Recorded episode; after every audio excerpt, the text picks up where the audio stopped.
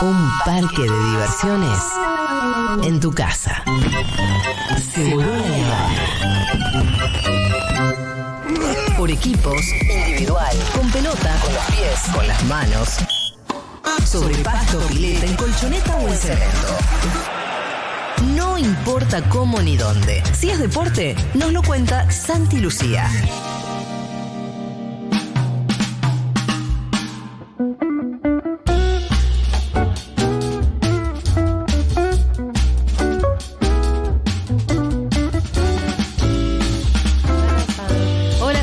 Santi Lucía, ¿qué ¿Cómo tal? te va, Julita? ¿Qué decís? Bueno. Muy buen día.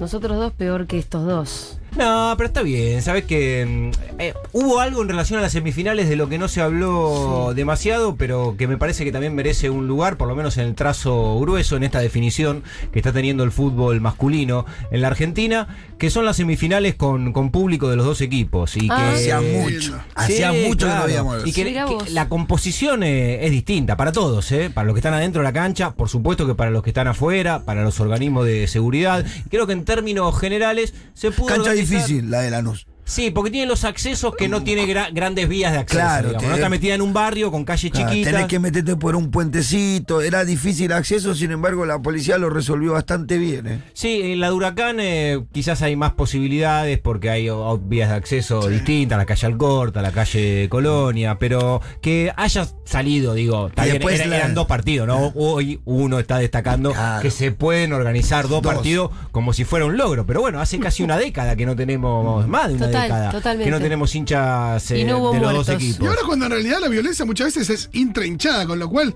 Sí. no sé cuánto agregaría a la, al- no sé, a la posibilidad de violencia que, que haya eh, hincha visitante. No, es verdad, y, y de hecho Racing está dirimiendo una, Racing- importante Racing en la barra en el último partido. en los últimos partidos en, en Avellaneda. Que acá. Absolutamente. Bueno, pero ahí está la, la- la pelea y la disputa que tienen las barras para quedarse con buena parte de lo que genera hoy ser eh, barra brava, que lo hemos hablado tantas veces, y la interna de la barra de Racing tiene que ver también con eso. Voy a empezar de lo último hacia atrás en relación a la definición de, mm, del fútbol argentino. Se dio a conocer hace un rato nada más que el árbitro en la final. La final va a ser, lo decíamos el lunes pasado, Julia, va a ser en Córdoba el próximo domingo a las 4 de la tarde en uno de los, de los estadios más preparados para este tipo de partidos, que es el estadio Mario Alberto Kempes. Inmediatamente después de la fiesta Fervor en Córdoba, ¿eh? Y sí, sí, es un fin de semana para ir a pasarlo a Córdoba. Absolutamente. Sobre todo si sos de Boca. Fiesta y larguirucho a la cancha, ahí Sí. te haces un, un desayuno ahí mezcladito, viste, que como que va saliendo y entrando, esa transición entre noche del sábado y domingo,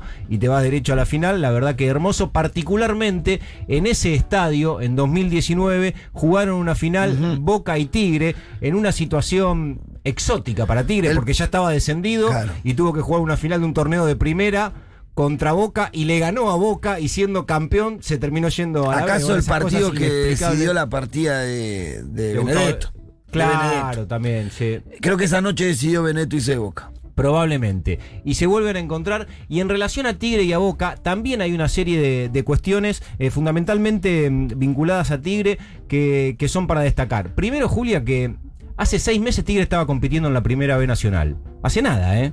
Eh, Tigre ascendió.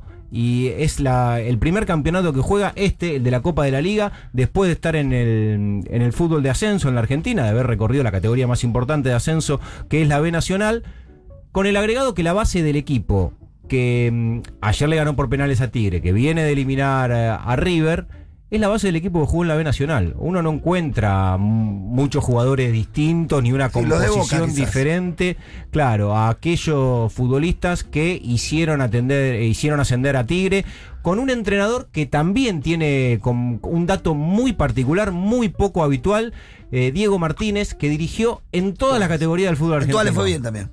De primera D a primera división En todas pasó bien. por todas. Bueno, y esto no es nuevo para Tigre. Recuerdo la vez que con Caruso Lombardi, creo, no me acuerdo si fue con los dos o también estuvo Caña, que pasó de primera B a Nacional B, Nacional B a primera, que tuvo dos ascensos seguidos ya hace una década y después eh, jugó una final, esa, esa final triple con, con, con Boca y San Lorenzo. Claro que se terminó definiendo en la cancha de Racing. 2008, sí. Sí, un gran equipo de Tigre también.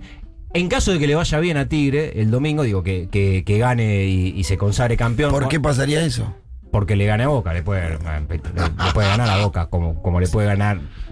En caso de que le vaya Están bien. confiados, ¿no? Y pero ¿cómo no va a estar confiado? Claro. Ahora sí, sí, ya está. Cual- ya llegamos que- hasta acá ahora. El que alcanza quiere ganar. Exactamente. Eh, Rosario Central fue el único equipo que en forma consecutiva consiguió ascenso y campeonato en la primera división, en la década del 80. Guau, mirá. Después nunca nadie lo logró. Y Tigre está a un partido Mirá. de conseguir. eh, Me interesa, eh, me gustaría que pasara. Nada, Sí. mentira, chicos. No, no. Otra, otra particularidad, Julia Piturrolo, que cruza a Tigre y Boca, tiene que ver con que seis jugadores de Tigre están directamente ligados a Boca. Claro. Y es algo particular, porque... ¿Cómo? ¿Eh, fueron de Boca? no, lo explico. nosotros. No, no, eh, cambié el tiempo verbal.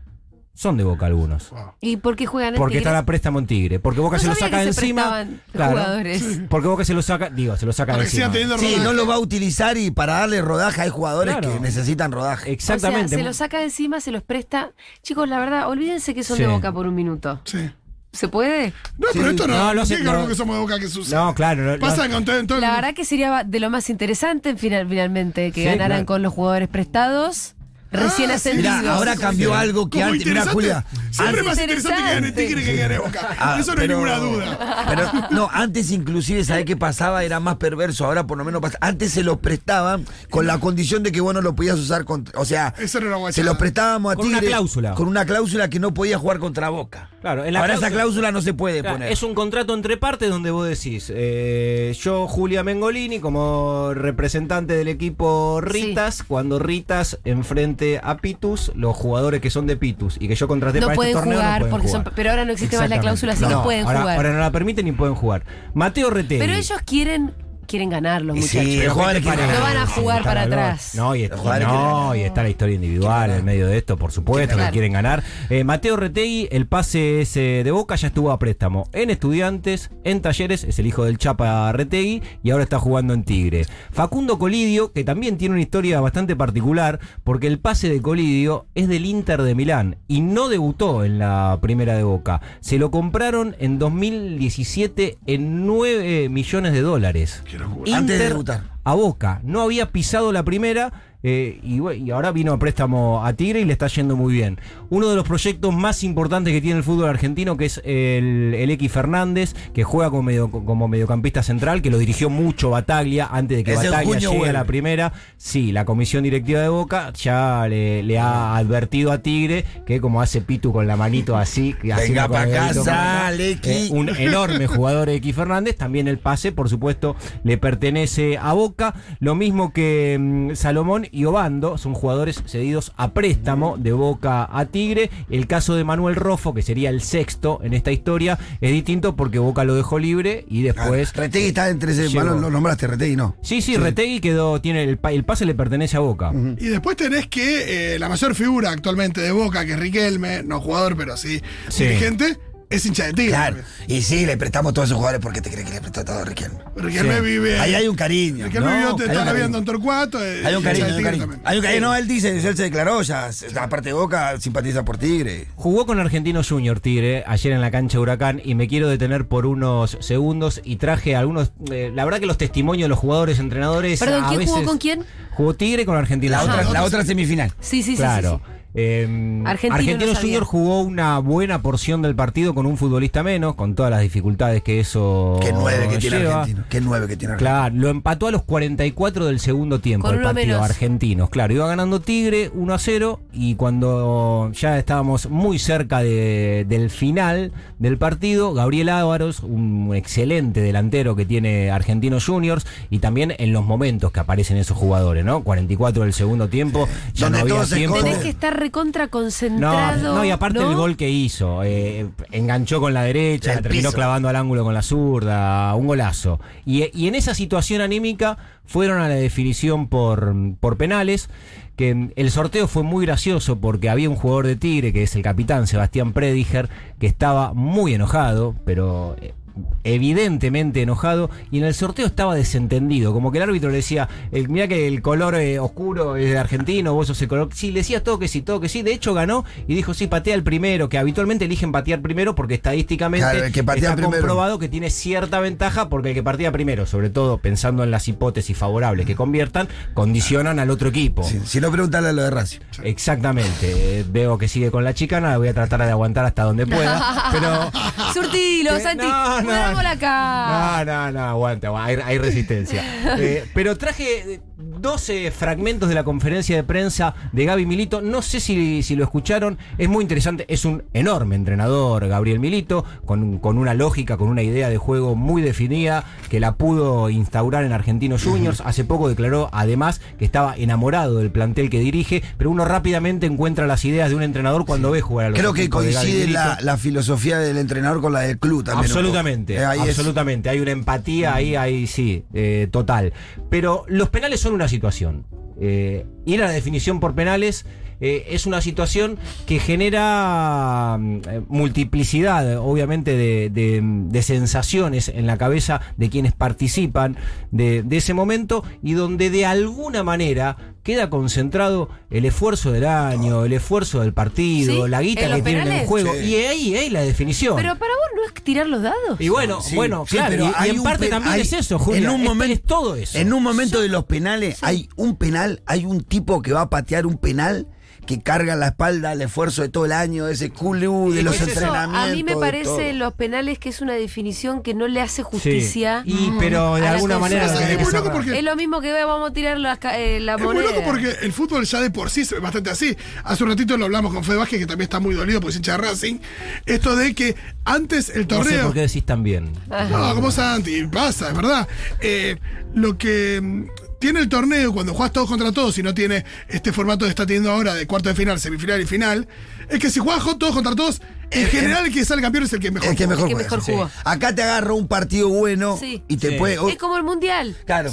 En parte sí. El tema es que ayer fueron a penales en esa situación anímica, emocional, con argentinos, con uno menos, empatando sobre la hora, y estaba claro que desde el punto de vista de las o sea que las sensaciones. dos semis se definieron por penales. Las dos. Perdón, me estoy enterando de cosas obvias para ustedes. Sí. Y No, después, no, no, está bien, está bien, está bien. en la definición por penales, Argentino Junior pateó cuatro, Sí. Vera, Salazar y Reñero erraron.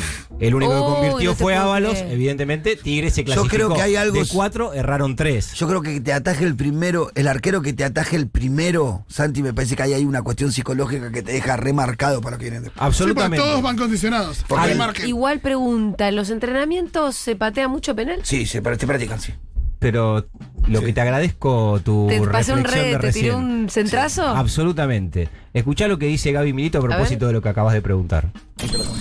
El arco en el entrenamiento y en el partido mide lo mismo, pero emocionalmente no tiene absolutamente nada que ver patear un penal en un entrenamiento sin gente donde si erro no pasa nada que en una serie para jugar una final donde si pierdo quedo eliminado. Emocionalmente no, eh, eh, no es igual, no tiene nada que ver. Por eso los mejores jugadores del mundo, los grandes jugadores del mundo, cuando llega ese momento también han fallado.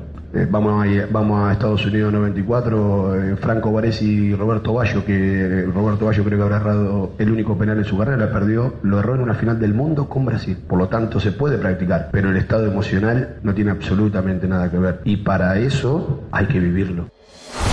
Estoy en contra de los penales. Sí. No, es un- Sí, el tema es buscar otro método de definición. ¿Sabés que alguna vez Pero no agregaron ni siquiera los, los- los- el minuto. los tiempo? No, lo que pasa es que también eh, llegan en un momento de la temporada donde los jugadores están Se rompe. saturados físicamente. rompe, lo rompe. Si, si estiran los partidos Pero a tiempo suplementario, pero jueguen. Los rompe. es complejo. A mí me gusta el suplementario, fue una cosa medio épica. ahí. Pero nunca. Y ah, además están todos tipo arrastrando. todos rotos, claro. Pero lo que pasa es que había una visión de que los suplementarios no pasaba nada y en la última eh, Champions pasó de todo en los Sí, suplementarios. es cierto. ¿Para que no me quiero.? Pero también era un suplementario, con esto termino, un- eran antes un suplementario con tres cambios, ahora son suplementarios con cinco cambios. Entonces llegan con más aire los jugadores al suplementario. No me quiero alejar demasiado de los penales porque lo próximo de Gabriel Milito también tiene que ver con, con lo que decía sobre la definición con tiros desde el punto del penal. Alguna vez dijo Carlos Salvador Vilardo que los jugadores que patean los penales debieran ser acompañados al menos por un compañero hasta el borde del área. Ah, no que tengan esa, caminata exacto, esa es caminata de mitad de cancha solos.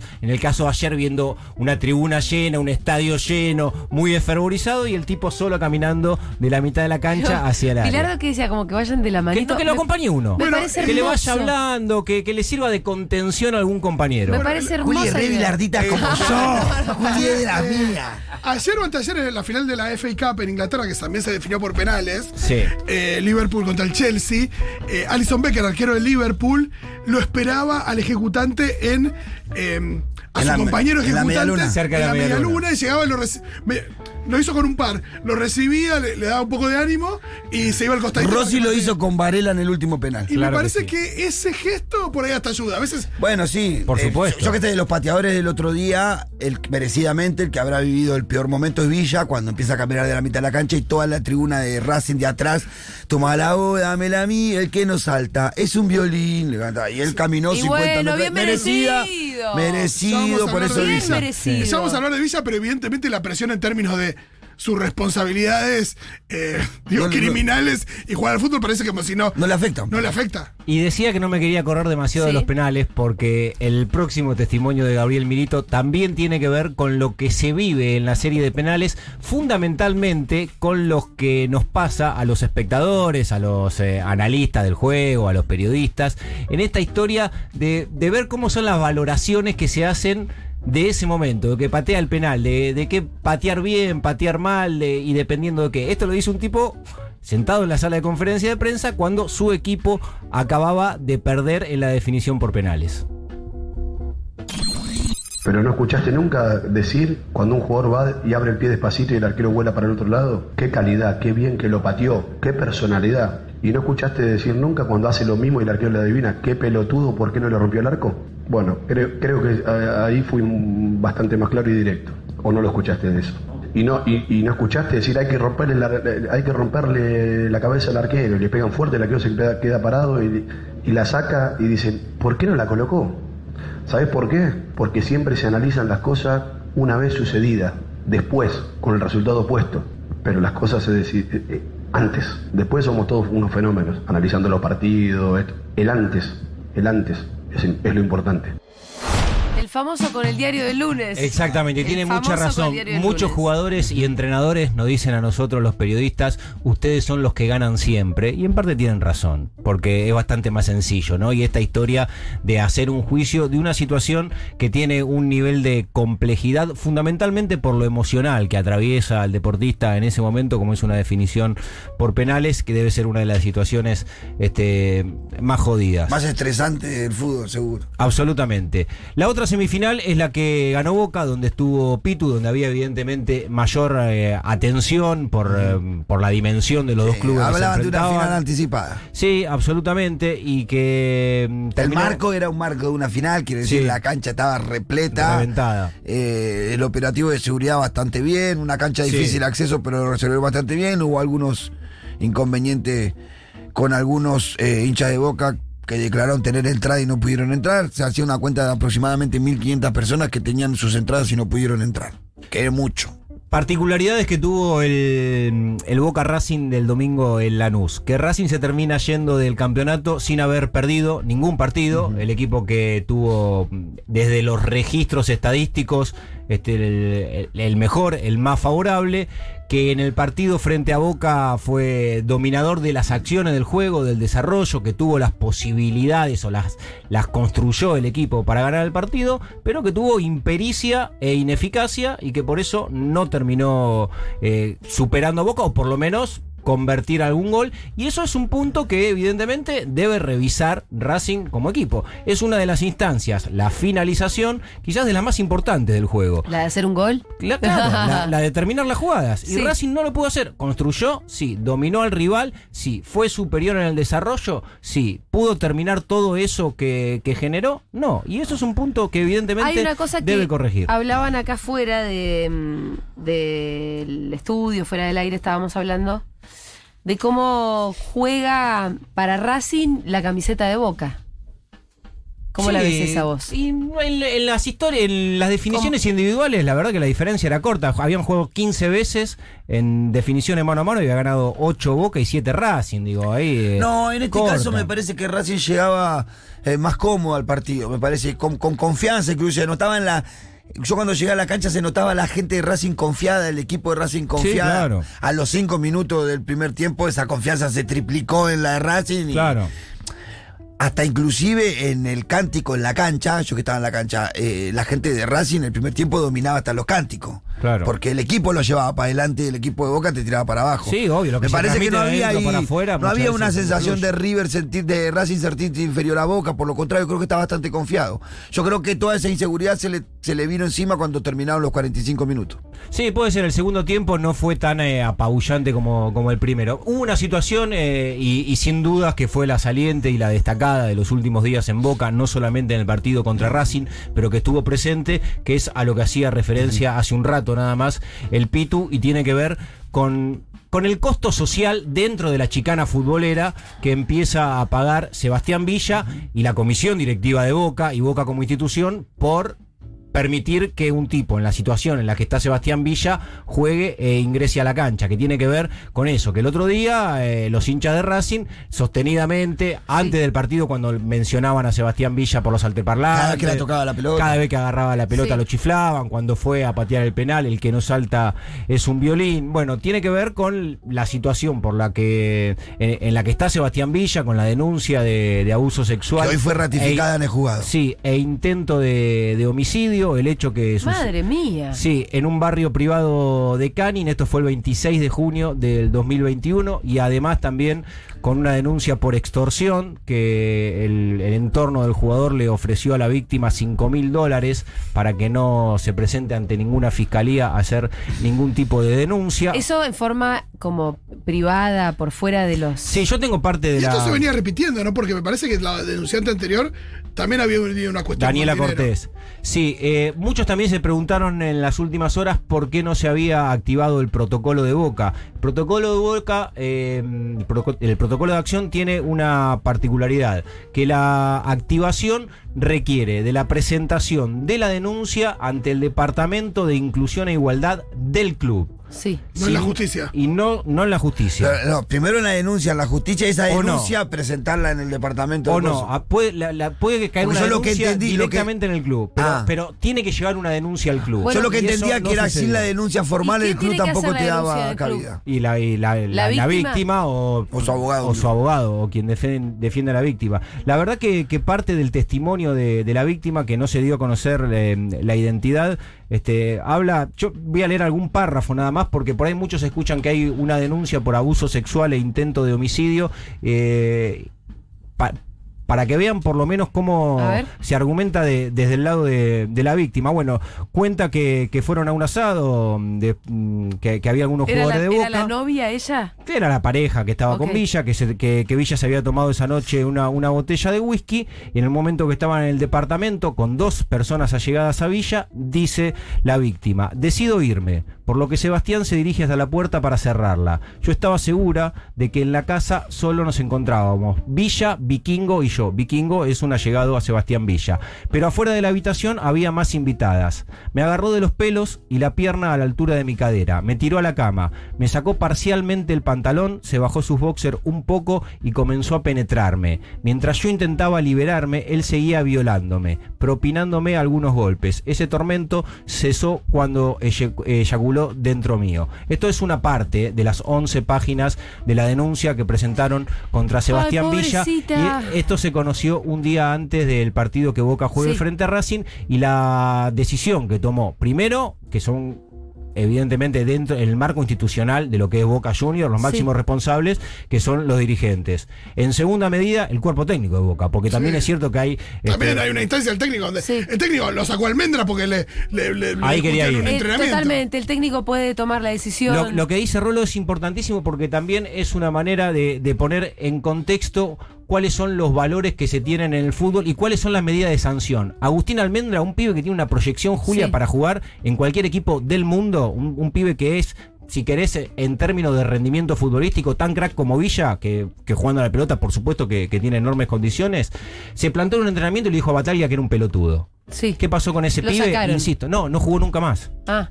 No jugó nunca más. ¿Qué pasa con Villa ante esta Es situación? una sanción moral por haberle dicho a alguien pelotudo. Por desautorizar al Claro, entrenador. hay una sanción ahí del tipo moral que acá no, sí, no funciona. desautorizás al entrenador. Pero y además el problema es que se, se- todos se lavan las manos, porque el entrenador debe decir, bueno, La eh, que, justicia. que, el- que la justicia, que el club, que no sé qué. Loco, al- alguien que decida No, que, no aparte- haya, aparte- que no haya un criminal en la cancha de boca. Aparte, no es meterlo preso de por vida, que no, no es el rol de Bataglia. No, claro. Por lo menos que no juegue. Aparte, es esto. ¿Qué tiene que pasar para que un jugador de fútbol no juegue un partido? Nada, o sea, no- porque le no nacen los hijos, sí. eh, lo, lo que sea, eh, tiene que estar ahí. Eh, no hay No, delito que- suficientemente grave como para que alguien diga, "Mm, mejor saquemos Y la depende chamba". qué jugador sea también. Porque si yo estoy seguro que No, si, por fuera, si fuera un jugador eh, suplente que no, que no lo necesita Boca para ganar el partido, lo hubiera eliminado para.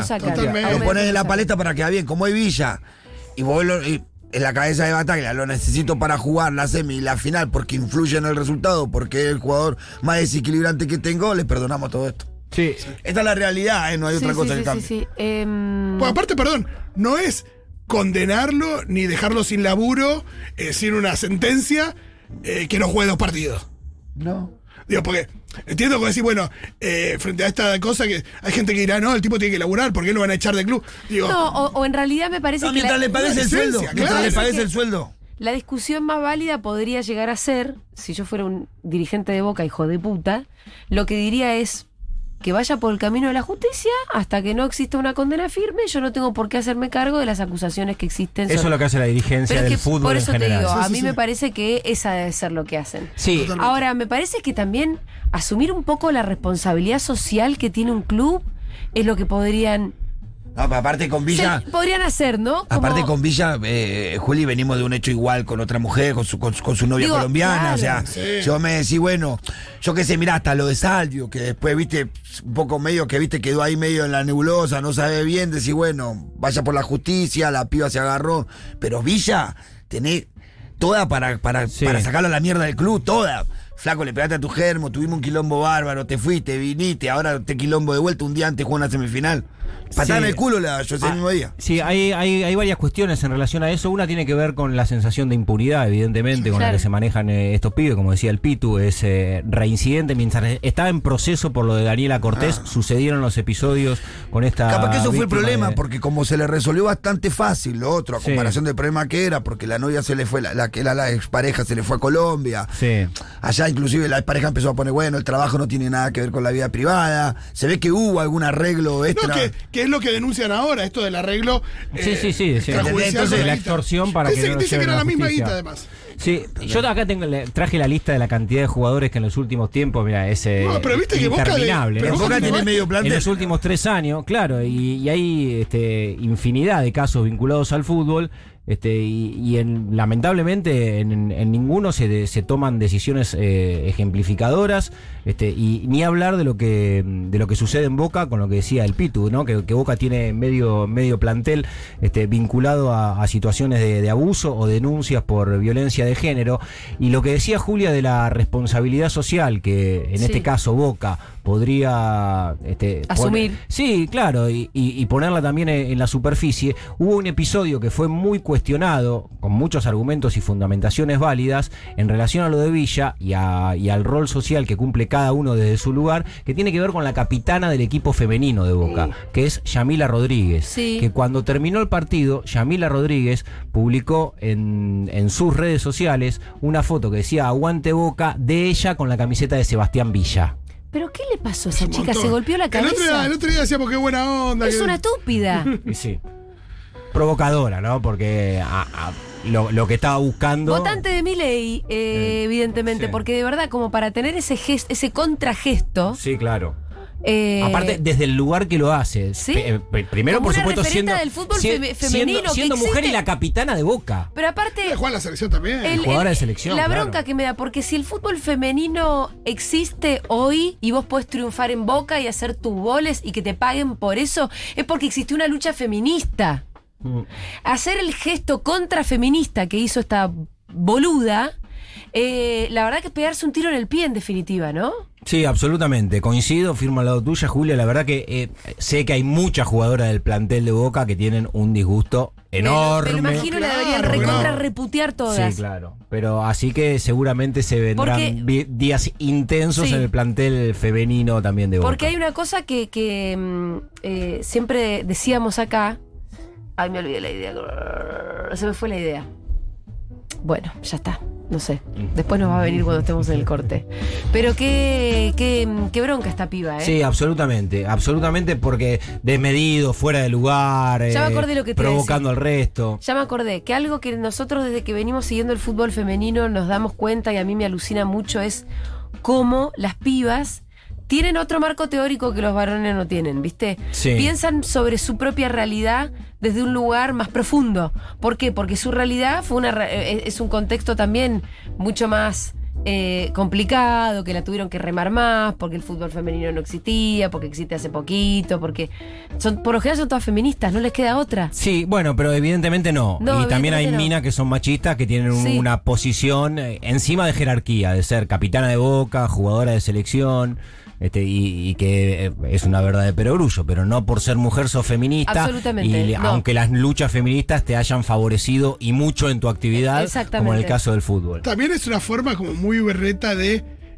Una cosa del aguante, de yo te banco, aparte puso algo así, yo te banco mi pana, Villa, no sé qué, porque, no sé, ponele que tenga una idea respecto de, eh, no sé, la presunción de inocencia de Villa y quiera Sí. salir a decir, bueno, no lo condenemos, no sé qué, alguna cosa que también es defenderlo y también Sí. está mal, pero esto es una forma como muy berreta, como diciendo, eh, lo banco porque lo banco, como diciendo, lo banco porque juega bien, ¿por qué lo banca? O sea, hay una cosa ahí donde ni siquiera expresa por qué lo banca. Horrible. Bueno, Santi, muchas gracias. Pero por favor,